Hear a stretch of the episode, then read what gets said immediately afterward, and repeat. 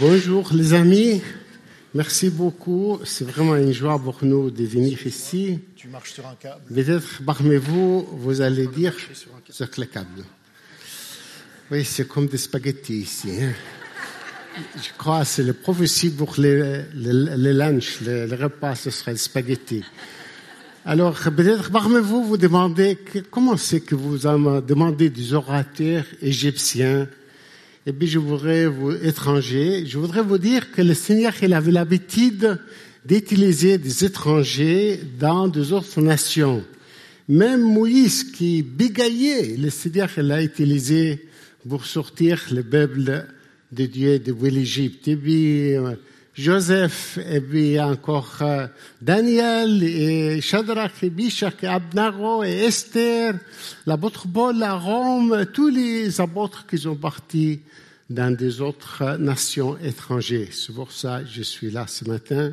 Si vous avez, vous ne pouvez pas comprendre mon français, le problème est pas dans votre oreille, c'est moi qui a, j'ai pas bien appris le français. Mais si nous pouvons prier maintenant pour cette histoire de communication, on arrive à comprendre euh, qu'est-ce que le Seigneur voudrait nous dire ce matin. Seigneur, nous te demandons au nom de Jésus que tu viens au milieu de nous. Ta présence, ça nous suffit, Seigneur. Tu nous aides dans la communication et que nous pouvons comprendre qu'est-ce que tu veux nous dire ce matin au nom de Jésus. Et tous les peuples de Dieu disent Amen. Amen. Alors, je vais vous parler de l'église persécutée. Je pense quand même vous recevez pas mal de nouvelles et des lettres de l'église persécutée. Par rapport à l'église persécutée, il y en a tellement de, de- aujourd'hui des églises persécutées. Vous connaissez Boko Haram, qu'est-ce qu'ils font en Algérie, en Corée du Nord, Indonésie, Pakistan, Afghanistan, partout où euh, le corps de Christ, si je dessine le corps de Christ, il y a une partie qui souffre, une partie qui sont euh, presque, on peut dire, malades ou per- persécutés. Et nous, dans le monde libre, on a besoin, oui, Patrick, il m'a dit que je dois parler tout doucement parce qu'il traduit. Oui. Alors, je vais euh, ralentir un petit peu. Alors, euh, depuis le début des livres des actes, depuis l'église qu'il a commencé, l'église primitive, il y avait les persécutions. Et vous savez, Pierre et Jean, Jean, ils ont allé pour prier dans le temple, ils ont, ils ont trouvé quelqu'un enferme, quelqu'un paralysé, euh, qui était devant le temple pour mendier. Ils ont, il a demandé, donne-moi un peu de l'argent. Ils ont dit, nous n'avons pas de l'or et de l'argent, mais au nom de Jésus, se de vous. Elle se met de vous. Elle a commencé à sauter, courir dans les temples. Et beaucoup de gens, ils ont euh, commencé à donner leur vie à Jésus. Et les prêtres et les sacrificateurs, les chefs, ils étaient pas contents avec eux. Ils les ont mis dans la prison. Et puis quand ils sont sortis le matin, ils ont allé vers les frères, l'église. Et puis c'est incroyable comme ils ont prié. Ils ont dit, Seigneur, peut-être en liste si tu peux mettre la première. Euh, Seigneur, ça marche. Seigneur, vois comment ils nous menacent. Et, et toi, donne-nous, Seigneur, de, de annoncer ta parole avec beaucoup de courage et sans arrêt, avec totale assurance. C'est-à-dire, persécution, ça donne ouvrir la possibilité de témoigner. Donne-nous, Seigneur, de parler de tes paroles avec beaucoup de courage, qu'on n'arrête pas. Et Seigneur, tends tes mains par des guérisons et des, miracles et des prodiges. C'est-à-dire qu'ils changent les persécutions en euh, vraiment évangélisation et puis que les gens ils peuvent voir les miracles, les, les, tous ces euh, guérisons et les gens ils viennent vers le Seigneur. Et ça c'est l'église vivante, l'église là où il vit Jésus. On change les persécutions en victoire, en évangélisation. On va pas replier sur nous-mêmes et fermer les portes, mais euh, aller plus loin encore. Et même les gens qui viennent nous persécuter dans l'église, même ils sont blessés, par exemple, on doit prier pour, pour être guéri. Et quand ils voient ça, pas mal de gens qui viennent vers le Seigneur Jésus. Mais pourquoi on doit prier pour l'Église persécutée? Parce que dans le, livre des Hébreux 13, au verset 3, ça marquait, souvenez-vous des prisonniers comme vous étiez prisonniers avec eux. Et ceux qui sont maltraités parce qu'ils sont dans le même corps que vous. C'est-à-dire, s'il y en a un membre de notre corps qui souffre, tous les autres membres, ils souffrent avec.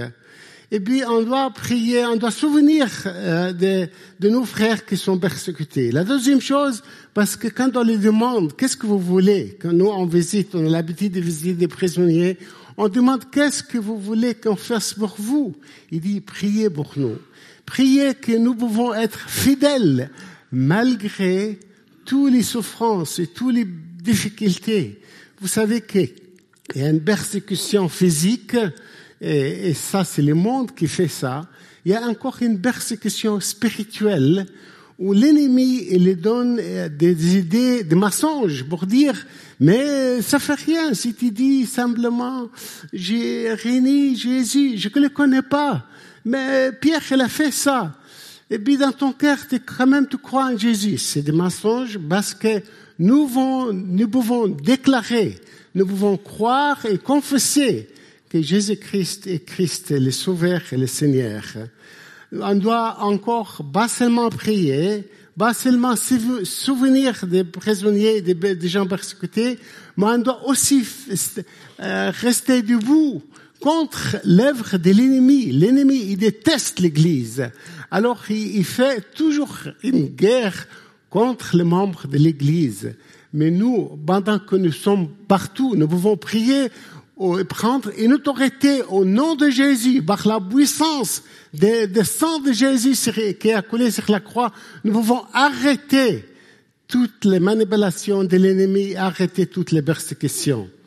Euh, je voudrais simplement vous dire euh, que la prière, c'est quelque chose de très important. Quand on prie, c'est comment prendre un avion. Quand vous montez avec l'avion, il y en a plus de barrières. Vous voyez, vous regardez tous les barrières qui sont tout petits, parce que la prière, elle nous a fait monter un peu, et bien, il n'y a pas de barrière entre nous et des gens qui sont très loin dans les perceptions. La prière, c'est comme, on soutient l'un l'autre. C'est comme, par exemple, en Californie, il y en a une forêt qui s'appelle les redwoods ou le bois rouge, où on le dit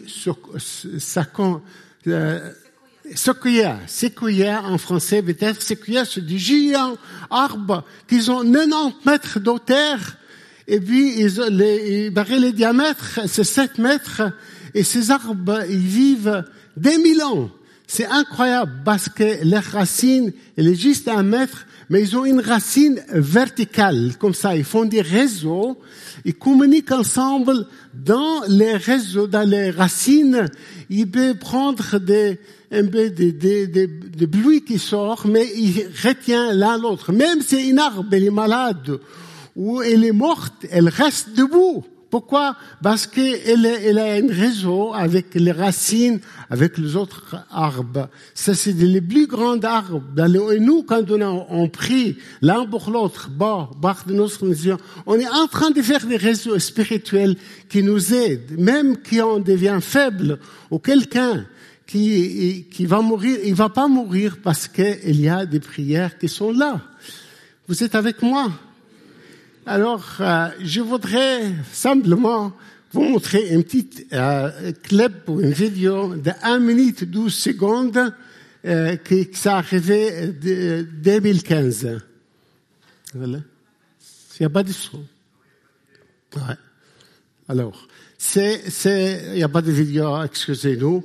Alors, c'est le février, le mois de février 2015, on avait des ouvriers égyptiens qui travaillaient en Libye, et puis Daesh, ou vous dites ISIS, ils ont pris 21 coptes. Le mois de décembre, et puis chaque jour, il y avait une euh, menace pour dire vous allez perdre votre euh, vie si vous n'allez pas laisser le christianisme. Et, et bien sûr, il y a des, témoins qui ont dit ça. Mais à la fin, le 15 février 2015, il les a pris, c'est dommage qu'il n'y a pas les vidéos qui marchent, il les a pris vers la, la, en Libye, dans une, dans une région qui s'appelle Serte. Serte, ah, ça marche, ça marche. Alléluia. Tout ça marche ici. Tu peux plus fort, Terry, s'il te plaît. Voilà, ils les prennent vers la plage et puis il va décapiter les 21 Pour personnes. l'attorney général libyen a fait cette annonce vendredi. Inspectant le site, les enquêteurs libyens ont trouvé les corps menottés et habillés d'une combinaison orange typique des vidéos du groupe EI. Ce meurtre a donné lieu à une des vidéos de propagande les plus brutales qui ait réalisé l'organisation. 21 chrétiens égyptiens massacrés sur une plage de Libye. La vidéo avait été publiée en février 2015 et avait fait balancer le pouvoir dans ce pays en plein chaos. Furieuses contre ces meurtres, les forces armées égyptiennes avaient procédé à des raids aériens en Libye. Pendant deux ans, le Caire a coordonné d'autres attaques avec l'armée nationale libyenne, partageant les informations concernant le groupe État islamique en Libye. Les corps devraient être rapatriés cette semaine pour être enterrés proprement en Égypte. Le souvenir de cette tragédie va raviver le deuil des familles, mais la découverte des corps permettra aussi de leur faire retrouver la paix. Bien sûr, vous trouvez, Les autorités libyennes vous trouvez beaucoup de vidéos sur le net, euh, des choses comme ça. Je ne peux pas vous montrer tout ce qui se passe, mais parce que c'est des 21 coptes qui étaient décapités euh, sur la plage libyenne. Et voilà, en 2020, une organisation allemande, ils ont fait toutes les recherches pour trouver les corps. Ils ont fait des analyses de DNA et puis ils ont ramené le corps en Égypte. Nous, nous pouvons, excusez-moi, avec Annelise, on a visité l'église parce que parce que si, si, il a, le lendemain de cet accident, il a envoyé des avions pour frapper, faire une, une frappe contre le Daesh en Libye. Et puis après, il a ordonné l'armée de construire une grande cathédrale dans leur village. On est allé visiter ça. Si jamais il y a des gens qui viennent en Égypte pour nous visiter, on peut vous prendre pour visiter cette place. Mais vous voyez quand il y a un grain de blé qu'il tombe, eh bien, il meurt. Il se multiplie.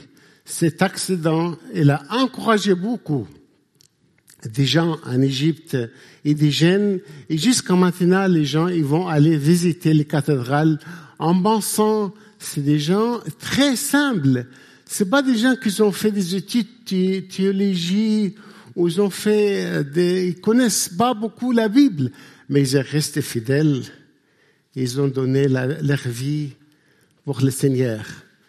Ah, alors, euh, il y aura énormément, il y a, même l'année passée, le mois d'août, le 14 août 2022, il y en a aussi des actes terroristes en Égypte qui étaient, ils ont mis les faits dans une église au Caire.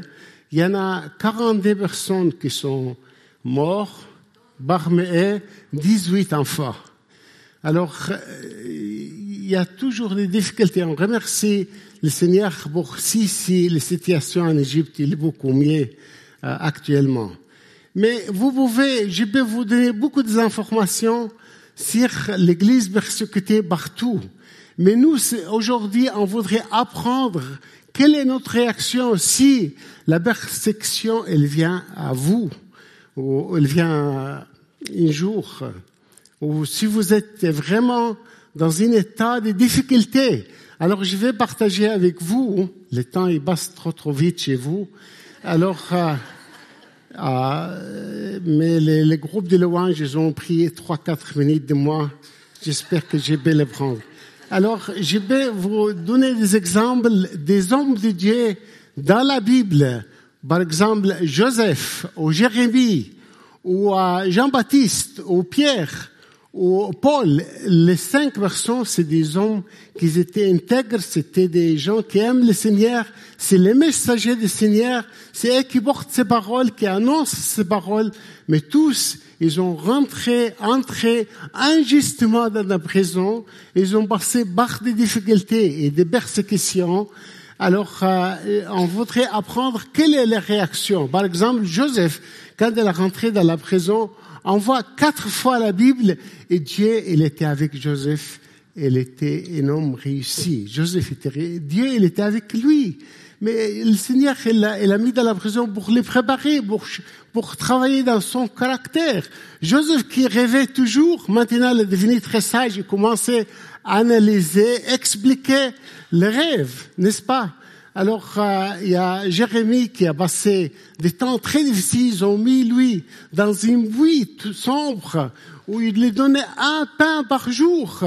Et, lui, il disait, comment je, je, suis l'homme qui a passé par les misères. Mes os, ils sont cassés. J'ai une chaîne très lourde. Elle était enchaînée très longtemps. Il disait, c'est le prophète qui blaire beaucoup. Alors, elle a passé par beaucoup de persécutions. Mais dans la lamentation, au, chapitre 3, au verset 22, une fois qu'il a commencé à répéter que la bonté de Dieu, elle n'arrête jamais, et là-bas à l'air sa compassion se renouvelle chaque matin. C'est pour ça, j'ai l'espoir. Il a commencé à avoir l'espoir et, et, il a changé complètement parce que ses yeux, toujours, il voyait les chaînes qui sont très lourdes. Mais un moment, il a commencé à répéter les paroles de Dieu. Dans son cœur, ça l'a donné de l'espoir. Hein. Et puis, avec l'histoire de Jean-Baptiste, Jean-Baptiste, il aura besoin que le Seigneur fait un miracle pour lui, pour le faire sortir des prisons. Mais à la fin, son situation est devenue très difficile. Il a, il a perdu sa tête, elle était décapée, elle était morte à cause qu'il a dit à Hérode, cette femme, la femme de ton frère, elle n'est pas possible que ce soit ta femme. Et puis vous voyez dans Pierre, quand elle rentre de la prison, elle, normalement, le lendemain, il doit être présenté pour décapiter. Hérode, il aura voulu le tuer, comme il a fait avec Jacques. Mais lui, il a rentré dans la prison. Il a dormi très profondément. Je sais pas. quand je vais au ciel, je vais demander à Pierre, pourquoi tu dors très très fort comme ça? Malgré que le lendemain tu vas mourir. Elle était condamnée à mort. Et moi, si j'ai un examen demain, j'ai besoin de somnifère pour dormir. Mais lui, il sait que le lendemain, elle va être coupée la tête, mais il a dormi. Mais l'église, il a commencé à prier ardemment, avec fervente, et l'ange de l'éternel est venu pour le réveiller. Vous savez que dans la Bible, ils ont dit, il l'a frappé avec euh, ses pieds pour dans son côté pour lui dire, réveille-toi, mets tes souliers, prends ton manteau. il l'a fait sortir. On peut voir l'autorité des dieux dans l'histoire d'Hérode. Il est beaucoup plus que l'autorité d'Hérode. Dans nos souffrances, dans nos difficultés, pensez toujours à, que l'autorité des dieux est beaucoup plus que l'autorité des rois ou du gouvernement dans l'histoire de Paul avec Silas dans la prison, ils, quand, dès qu'ils ont rentré, ils ont commencé à prier et chanter. Et tous les prisonniers, ils entendaient ça. Et puis, tout d'un coup, il y a un tremblement de terre qui est arrivé. Et puis, voilà, euh, ils ont, les gardiens, il a pensé que tout le monde, ils sont partis, mais il a gagné les gardiens de prison dans les côtés de Joseph. Il est allé, il a demandé, fais une faveur pour moi devant le pharaon. C'est-à-dire qu'il a demandé énorme. Nous aussi, quand on a des difficultés, des fois, on va avec quelqu'un pour demander une faveur. Mais nous pouvons attendre les faveurs de Dieu. Et avec euh, Jérémie, il a une pitié de lui-même dans ses souffrances. Nous ne devrions pas avoir de pitié. Nous voudrions euh, répéter dans nos cœurs les bonnes paroles de Dieu. Avec, euh, avec euh, Jean-Baptiste, il, a, avait une doute. Il était dépressif, mais les disciples qui sont allés voir Jésus, ils ont retourné avec rapport positif. C'est-à-dire, quand on est dans une difficulté, on a besoin toujours des rapports positifs. On a besoin de lire les paroles de Dieu qui nous donnent le courage. Nous, on a, avec Candice, on a construit un centre dans le désert. Roger est venu plusieurs fois de nous aider là-bas. Et là, dans le désert, quand il pleut, tout de suite, il y a des gazons qui sortent, quelque chose qui sort de la terre. Et, c'est vraiment, euh, quand nous, on lit la Bible qui représente l'eau vive, l'eau de Dieu, c'est aussi, il y en a une vie qui sort de l'intérieur de nous. Le Seigneur ne voudrait pas nous casser à l'intérieur par les souffrances, ou par les prisons, par les persécutions. Il voudrait qu'il y ait une vie qui sort. Vous voyez, une œuf, l'œuf, si on les casse, elle, elle, est cassée. Mais si ça casse depuis l'intérieur, il y a une vie qui sort. Quand on est cassé à l'intérieur, il y a une vie qui sort de nous. Que le Seigneur vous bénisse. Sorry, euh, Christophe, j'espère que